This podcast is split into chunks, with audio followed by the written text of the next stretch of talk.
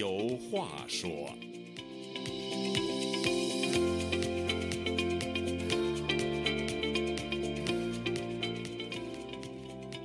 听众朋友，大家好，欢迎您再次来到《周家有话说》这个栏目，我是主持人家园。中共要开二十大了，中共新一届领导班子也要产生了，这本来是一个很严肃的政治大事，但我们也可以用一种很轻松幽默的方式呢来聊一聊这个话题。有一个关于中国间谍和美国间谍谁的能力更强的笑话，说中国间谍对美国间谍夸口说。我们知道你们国家所有核导弹发射井的位置。美国间谍说呢，那又有什么呢？我们现在就知道你们未来二十年的国家主席是谁。还有一个政治笑话，说习近平在李克强面前呢卖弄自己的英语。他问李克强，英文 “How are you” 是什么意思？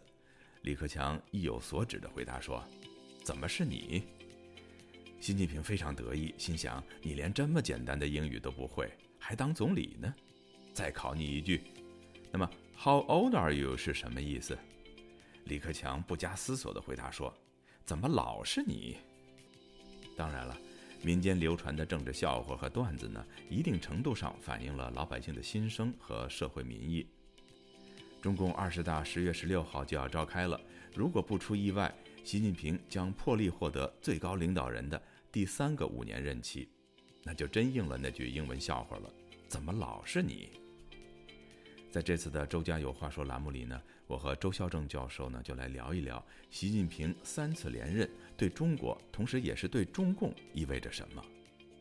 周教授，前几天呢，我在《纽约时报》中文网上呢看到了一篇文章，题目是啊，被中共劫持的习近平，觉得非常好奇，因为很多人都会认为是习近平劫持了中共。但是呢，这篇文章的作者呢，却从另一个角度解释了这个与众不同的观点。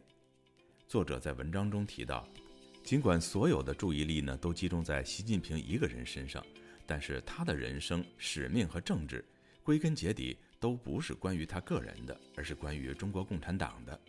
的确有个独裁者统治着当代的中国，但那是习近平为之服务的中共，而不是他个人。而且他和其他人一样。以一种奇怪的方式遭到这个政党的劫持，周教授，您怎么看这样一个观点呢？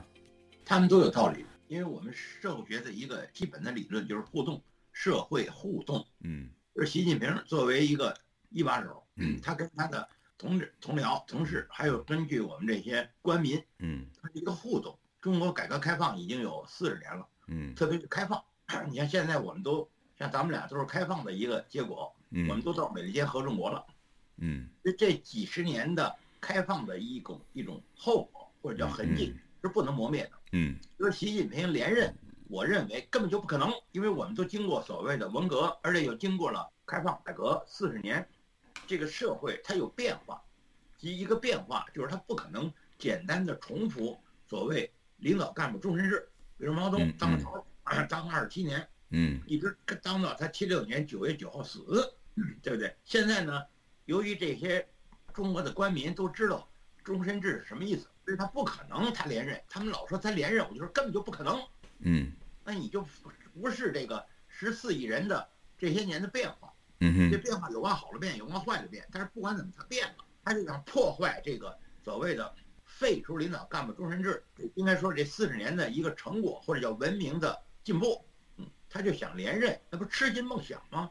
用当时的一句。俗话叫“匹书汉赋谈何易”，匹夫汉书谈何易？嗯，他们怎么能有这种想法呢？我就觉得根本就不可能。那这个习近平到底能不能够连任呢？再过一个星期，大家也就不用猜了。他，我不说什么小学还差一个月没毕业，毛泽东好歹上高中或者叫大专，对吧？而且毛泽东是什么？在历史上他是一个怎么形成的？嗯，他是所谓权威。习近平怎么形成的？习近平最多最多，你不就干了十年吗？嗯，但是废除了领导干部终身制，叫干部四化嘛。嗯嗯，人性化、知识化、组织化、革命化嘛。而且有一个这个依法治国的这么一个官方的说法，或者说是已经深入人心的说法了。你怎么能够想又恢复到终身制，而且想当皇帝，根本就不可能的事儿。嗯，包括有人说搞一次二次文革，他根本就不可能。你搞文化大革命。那得是世界几百年，中国几千年出一个，谁？毛泽东，你早就这么说我们？几百年、几千年才出一个，能老住吗？是，这个虽然说习近平当中国的一把手，嗯，就十年的功夫哈，但是他确实是干了不少事儿。我说干的事儿，但没有说是干成了多少事儿哈。呃，比如说有的境外的媒体就给他总结了一些这个他呃干砸了的事儿，干成了的事儿不多，但干砸的事儿不少啊。就是比如说这个搞这个“一带一路”，最后弄得很多国家现在债务累累啊，嗯，债台高筑。呃，然后呢，搞这个这个雄安新区，最后也是虎头蛇尾。搞这个芯片工程，最后花了多少万亿，最后也不了了之。等等等等，就是这些有头没尾的这这些烂尾工程。但是呢，他也有人调侃他说的，他其实也干成了，呃一两件一两件事儿吧。什么事儿呢？哎，他成功的把这个这个新冠病毒啊，呃传播到了全世界。哎，还有一个就是，嗯，成功的让中国的这个外交啊，呃国际形象，嗯，就是在那么相对短的时间内，哎，已经坏到了。过去几十年来都不可想象的这么一个坏的地步，哎，所以这两件事他是干成了的，但是大部分事情列举的是没干成。另外呢，这个路透社呢前两天有一篇报道挺有意思的，他他从一个就是分析这个习近平当初选他哎当这个呃中国的最高领导人，然后呢他是怎么一步一步把这个权力呃从选上他以后，他巩固这些权力，最后把他的政敌。或者是说一步一步巩固这样的一个权利，他说一共有十二招，其中呢就是说通过最开始的时候就通过组织领导小组哈越权，呃来来控制这个国务院，哎国务院那个当时总理是李克强嘛，哎我记得当时他有什么反正十来个小组他都是组长，你我想您也应该有这个印象对不对？对是，叫不上名字来，反正都是大概有十来个，哎。对，其实这个按理说这些工作具体工作都是应该归国务院管的，但是他先把这个国务院给架空了，自己呢成为这个领导小组这个组长，哎，然后呢就是对政府呢就是进行那个全面的清洗，呃，直到就是说直到今天哈，过去这十来年，有大约四百七十万的这个官员被调查。或者是受到这个不同程度的惩处，四百七十万，这个个是相当大的一个数字，因为中共党员也就是在八九八九千万嘛，对吧？这个你基本上是快二十分之一了，就二十个里头就有一个给处分了啊。接着呢，就是以反腐的这么一个名义来开始打击这个政治异己，因为反腐这个切入点呢，呃，确实是挺高明的。为什么呢？因为他们认为在这个中共的这个。系统里边哈，几乎没有官员不腐败，但是呢，我打谁不打谁呢？就看你是不是呃跟着我走。你要是不跟着我走，或者是跟我唱反调，那么我就用腐败来说事儿，来整你。对，就是选择性反腐。反左哎，选择性反腐。对，所以这个这个挺有意思的，就是说他选择了这么一个，就是他一共列了十二十二个理由哈，就是在过去这十年里，他一步一步的把这个权力巩固到现在。就是十二十年前，很难想象他会。谋求第三任连任，但是现在呢，基本上是他快跨进这个门槛了，所以我们就想，谋求，我觉得不用怀疑，嗯，因为权力就是腐蚀剂，嗯，或者用老话，嗯，这些掌权的人，特别是皇上，嗯，他绝不会自动退出退出历史舞台，嗯，这是一个基本判断。用这个老百姓的一句话，扫帚到灰尘照例不会自己跑掉，嗯，这些都是灰尘。对历史的灰尘，他当然他要连任了，他谋求连任不用怀疑。嗯，从这他可能够拼死。嗯，从这一点来讲，中外没有区别。也就是说，在西方民就是在民主社会里边，任何一个领导人他都想继续干下去，甚至干的很长时间。除了像华盛顿这样的人主动不干，那但是他有一个制度，比如像美国，呃，他就是四年一选，对吧？你就是再有能力，你就是名望。民民望再高，你到了第八年，你也得下来。对，这是美国的一种良性互动。嗯，就是美国人现在有三点三个亿，哎，他们已经实行宪政已经有二百多年了。嗯，它已经形成了一个制度惯性或者叫习惯。嗯哼，中中国没有。嗯，中国谁上都不想下去。你比如说十六大开完了，老百姓说你们十六大这么多人到北京开了有大约有二十人的会。就解决解决了四个问题，嗯哎，叫做全国人民奔小康，因为那时候口号嘛，嗯全国人奔小康。哎，这个三个代表进党章，嗯。这个锦涛掌管党中央，他当了中央书记了。哎嗯，泽民坚决不交枪，我觉得总结的非常的简洁 还，挺还挺押韵。对啊，就挺押韵的。嗯。所以说，二十大快开了，嗯二十大以后也给他总结四句话，嗯。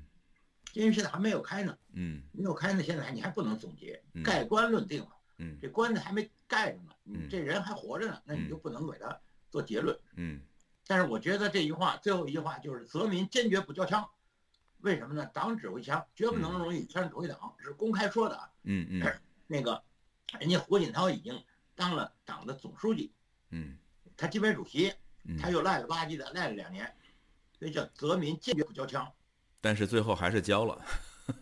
是吧？他有压力，他有压力说嗯传说他不退，他不退他也得退，嗯，明白这道理。那这个压力来自哪儿呢？现在习近平来自于全世界，首先美国，嗯因嗯为小平有一句话嗯说，二战以后凡是跟美国搞好关系的都富了。嗯他是跟那个中国社科院的一个常务副院长讲的，就是他这小平的优点就是求真务实，务实，嗯，他讲实话。好像跟那个李慎之李慎之说的哈。对李慎之，李慎之当时叫中国社科院的一个，好像是副院长。嗯嗯这个其实李其实习近平刚上台的时候也讲实话，嗯。他说我们有一千条理由跟美国搞好关系，没有一条搞坏，嗯嗯。这是大实话嘛，而且是正确的话呀。但是关键是权力是腐蚀剂啊，他嗯当了快十年了，嗯。狂妄了，他就嗯。他就不知所以了，嗯，就这么回事儿。是。我觉得呢，哎，这个那所以就这个纠错机制，现在呢，中国共产党并不是没有纠错机制。我一再跟他们讲嘛，四十一年以前的嗯嗯。九大，毛泽东把林彪变成接班人，而他给他写的党章里管什么用啊？嗯他们有人说过几天开二十大，可能要修改党章，嗯，没有用。没有用。所以老百姓有四个一样，说嗯中央文件跟白纸一样，嗯哎，领导说的话跟放屁一样，所以老有人关注这个二十大。嗯当然，那就是一个会啊。其实中国共产党，你注意，他开了十九次代表大会，嗯马上开的是第二十次全国代表大会，嗯它有几段，一段一大，嗯其实一大根本就不是一大，哎，他是他说共产党一九二一年成立的，这事儿我一再说就不对，嗯人家共产中国共产党是二零年成立的，二一年开的一大，嗯简单说，我生出来之后，我一年我过一个生日，你嗯，过生日跟你出生才两码事儿嘛，是。所以说到了六大，到莫斯科开的，这就非常丢脸的事儿。嗯因为你中国共产党，你这第六次全国代表大会，你跑到俄罗斯莫斯科开去干嘛去了？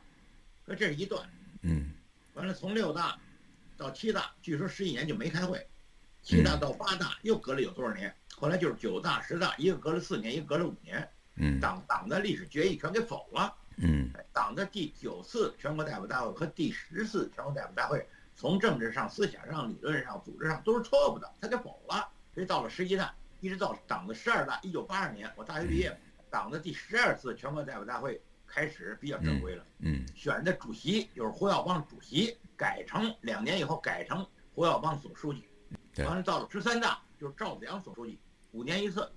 所以今年呢排到了第二个，就是五年一次。共产党呢比较正规了，嗯嗯，对不对？嗯，至少制度化的这个趋势了，就是在这个制度化的这个这条路上已经走了三四十年了。对，所以说共产党也有一定的修错机制，它不像美国，嗯美国总统四年选一回，最多你连任一次。嗯，那么他这制度呢，由于美国人民嗯嗯他的文明程度比较高，嗯。所以说你在美国，你说我搞一军事政变或者我搞一政变，嗯。不可能的事儿。嗯。虽然上一次选举嗯。川普不认输，嗯。但是不认输他也辞了，拜登也上去了。简单说，我说习近平他不是左派，他也不是右派，他就是一个反动派，他猖狂了这么几年，嗯。一上台还不错，他骗欺骗大伙儿啊，大伙儿一看，哟，这小子还挺憨厚，还说句实话，而且他说那些话也不对啊，嗯。比嗯如说跟美国一千条理由，嗯。人家一百条就不错，他来个一千条，啊，觉得他还不错，但有点走极端。现在到了快十年了，一看一件好事儿没干，好事儿没干，不是说他干不成，比嗯，如“一带一路”，他造了多少钱？对，他跟西方整个西方闹掰了，西方的民主和文明世界，就是他跟世界文明闹掰了。所以为什么我说他是个反动派呢？人家西方人类的文明往往中度、高度文明走，嗯哎，他倒退。嗯你想，他到了七十岁了，快七十岁了还不退，嗯。这不像话了。可是刚才您讲的这个谈到江江泽民的时候说了，他一开始虽然他很呃眷恋这个军权，但是最后他还是放弃了哈，最后还是按照这个就是两届他也没有呃连任，想寻求但是没有连任成，说明这个制度他就两年嘛，对呀、就是那个十六大的时候，嗯，党的这个总书记是胡锦涛，对呀、但是胡锦涛并没有马上接任军委主席，所以江泽民坚决不交枪，他不就两年吗？对，那现在还有离啊二十大还有这么几天的时间哈，就是大概率啊，咱们就是看这个大概率啊，虽然没有开会，咱们也不能够确定他肯定会呃连任或者怎么样，大概率他如果连任的话，那么基本上就把这个规矩给破了。那么破了以后，就跟你讲的这个，他的压力其实也是很大的，不是说，呃，党内没有人有不同的意见，肯定是有的。这个几几千万党员，包括他们最上头的一些人，肯定是有不同的那种想法的。但是他形不成一种势力来来来挑战他，来制衡他。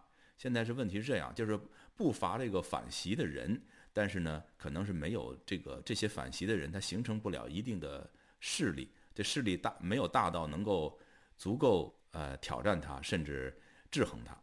我不这么看，你不这么看？你说反对他连任的势力不够大，你以为他连任势力就这么大吗？嗯今天刚才老不是说了吗？今天在北京西三环的一个桥上，咵就来了一个标语，呃，四通桥这，条标语立即就传遍了全世界，因为现在有互联网呢。嗯嗯，你想想，对怎么就没有反他的势力啊？反他的势力，你你说不够，他连任的势力难道就够吗？那么这四十年中国的进步就完了，嗯就能退回到所谓的文革嗯或者叫新朝鲜，嗯根本就不可能的事儿，因为他的能力跟毛泽东比也差一块，嗯他的能力你要说跟邓小平比，我觉得也是差一块。嗯就他的他能让他连任的这种势力就能够强大到没有人挑战，当然有人挑战。今天早晨我不说了吗？不知道谁就在西三环的那个什么桥上就打出一条幅，对嗯，就向他挑战。对这条消息全世界都知道，对我非常大。对我我我这边插一下哈，就是我查到这个资料，就是说，呃，就是今呃十三号的上午，北京海淀区北三环的这个四通桥上，呃，有人挂起了一打这个横幅啊，这个布条，等于是上面用那个红字写的就是“罢课罢工罢免国贼习近平，不要核酸要吃饭，不要文革要改革，哎，不要封城要自由。”另外呢，还有说不要领袖要选票，不要谎言要尊严，哎，不要奴才要公民。这是实体，嗯，还挂出条幅来了。对，你在互联网上你再看，尤其我们在美国看这互联网上，嗯，铺天盖地的是，呃叫做习下礼上。嗯对，而且现在我们在这个美国我就看见了有嗯造谣传谣的网站，嗯嗯以造谣传谣为己任，嗯，他们的基调就是习下礼嗯上，嗯在互联网上，今天说已经占了绝对优势了。嗯，所以越临近这二十大，我估计反袭的这种声音越强烈，越声音越大。我一再跟他们讲嘛，我说有突发事件，一般人预测不了。嗯，比如说九大，我一再跟他们说九大，因为你没九大，你怎么就有十九大了？嗯因为现在我们讨论的是十九大的七中全会嘛，嗯你怎么过几年才开二十大呢？嗯那九大那不是毛泽东把林彪写的党章里头，嗯我不说了，也就一两年，人林彪就跑了，嗯嗯跑了还还没跑了就死了，嗯这么大的事儿他们就不知道。嗯我一再跟他们说有连续性原则，嗯，这事情都是连续的。是的，对，你说你现在谈二十大，你不谈十九大，或者你不谈反对四人帮，嗯毛泽东一死，马上就把他那个四人帮给抓起来了，而且还判死刑，嗯判死刑当然是不对的，那嗯就判嘛。所以共产党的斗争超出一般人想象，你死我活。嗯嗯你想，习近平他要退，光荣退休，嗯我觉得还行。嗯如果他不退，他就算过了二十大，嗯二十大一中全会他能过嗯，二十大还有二中全会呢，是。二十大还有三中全会呢。对，那个如果习近平退了，呃，您认为还行，但有些人认为可能就算是一个止损吧，就是就像你你做错了一件事情，你不能继续错下去了，这是止损了，就到这个地方就不能再继续下去了。但是如果他不退，那就是继续往这个不归路上继续往下往下走。所以呢，就回到我们应该说算一个良性的后果。嗯如果他不退，人家已经有人在这个网上我看见了嘛，嗯。相当于萨达姆他嗯突然间宣布科威特是他第十九个省，嗯。他就把一个主权独立的国家科威特他给人占了。嗯，当时美国为首的联军多国部队。嗯跟他说嘛，哎，你最多是半年，半年你不退我就打你，嗯。这不就打了一百个小时，这个萨达姆就给打败了吗？打败只不过当时的美国总统算小账，嗯。他怕你把萨达姆打败了，伊朗又起来了，嗯，所以就留着就他。打了一百个小时就不打了，你不打了，萨达姆又还起来了，还起来之后，结果小老布什儿子又得打，嗯多死了不少人，又多花了那个多少好多钱。嗯嗯，不过也有人认为这个老布什比小布什还聪明一点，因为他懂得这个地缘政治这种国家力量的平衡嘛，他就留着萨达姆去制衡伊朗。那后来小布什把这个萨达姆给干掉了以后，那伊朗势力就做大了，也有这种说法。这对你说对啊嗯，他们伊朗做大，伊朗现在要发展核武器了吗？对呀、那伊朗这不是也是嗯多行不义必自毙吗？嗯，据说是几个礼拜之前，他把他们伊朗的一个妇女，由于一女孩子这个头巾的问题嘛，嗯，戴头巾。给人打死了。对，现现在伊朗也是说伊朗多少个城市闹，那据说闹了好像有三四个星期了。对，嗯，而且闹也不消停嘛，就是到处闹。一完了，开始是为了萨达姆不，退，就玩这个假的，就跟普京一样玩这个全民公决。嗯嗯哎，全民公决，人家萨达姆的结论原来是百分之嗯九十九点七，嗯嗯他觉得不行，嗯又搞一次，就有人告诉他百分之百，嗯，就蒙他嘛。对，蒙他之后，最最后最后萨达姆什么结果呀？嗯这不是让人给让这个让这伊拉克的人给绞死了吗？嗯对，嗯还有一个就是卡扎菲对，也是被狂啊，嗯狂什么狂啊？最后让让他们卡扎菲身边的人嗯给折磨致死了。嗯虐所以现在有人就说了嘛，说习近平你要是二十大光荣退休，嗯到站下车，嗯哎，你跟那个江泽民、胡锦涛差不多。嗯呃，江泽民虽然赖了吧唧，赖两年军委主席，嗯呃，他不是也下了吗？嗯下人现在已经活到九十六、九十七了。嗯呃，胡锦涛更棒，裸嗯退，不也不也挺好吗？是啊如果你习近平死皮赖脸不退，最后就是暴尸街头，那不就是就是萨达姆和这个卡扎菲的下场吗？嗯嗯那人家劝他，嗯。就是说集权社会，集权在这头儿，你嗯到点退休对你是安全，嗯。这一好事儿。嗯。你不退不退，推翻推翻你就是暴力，嗯。就是血腥，当然老百姓也不好。是。所以我们还是希望他到点儿下车，嗯。到到站下车，到点儿退休，嗯。叫光荣退休或者叫离休，嗯。这才是好事儿。他是颠倒是非、混淆黑白，他不知道什么叫好坏，他以为给他拍马屁就是好呢，拍马屁就是让你做萨达姆和卡扎菲，嗯嗯他害你的。是他们老说安全，什么叫安全？中国的安全就是习近平的安全，嗯我们就为习近平，我特别可怜他，为什么？因为他小学差一个月没毕业就赶上文革了，后来毛泽东就把他们的这这批知识青年就全给轰农村去了，所以他小时候没有受过良好的基础教育，嗯又缺乏父爱跟母爱。因为毛泽东告诉他爸爸是利用小时候反党整他爸，他爸本来是一好人，嗯而且是一老干部，结果习近平没有成年以前就缺乏了父爱和母爱，嗯而且基础知识有漏洞，所以我嗯对习近平我充满着怜悯之心。对你，你你不是小学还差一个没没毕业吗？嗯所以我在美国我就做过几次节目，我对于习近平什么态度啊？补课呀，你那字儿你还没认全呢，你那数你也不识数也不识字儿，你再补上课，因为你现在已经是国家主席了吗？你嗯。怎么能不识字儿不识数吗？呃，我在这个节目结束之前呢，我们再回到我们这个呃今天节目的一个主题吧，就是说，呃，习近平如果三连任的话，对中国和对中共意味着什么？哈，嗯是不是可以讲中国，也不是主要这中共，中共想搞这个所谓的二次文革，根本不可能的事儿。不是，我就说他这个对中共呢，是不是意味着就是说中共就已经没有纠错的这么一个机制了，就是没有，扭转中共改革开放三四十年的这个成果，嗯嗯他想把中共的这点纠错机制再给它抹掉、抹不掉。嗯，抹不掉。所以我嗯觉得讨论的不是讨论他能不能连任，讨论是二十大以后我们中国人怎么过。对呀、那现在至少十年八年以后，咱们不知道，至少一年两年以后，按照现在的这种政策，呃，这个清零政策还会坚持一段时间，坚持坚持不了，坚持不了。他坚持了呢。清零已经搞得天怒人怨了，最后全世界都结束了，就他不结束，还是清零封城，他能坚持下去吗？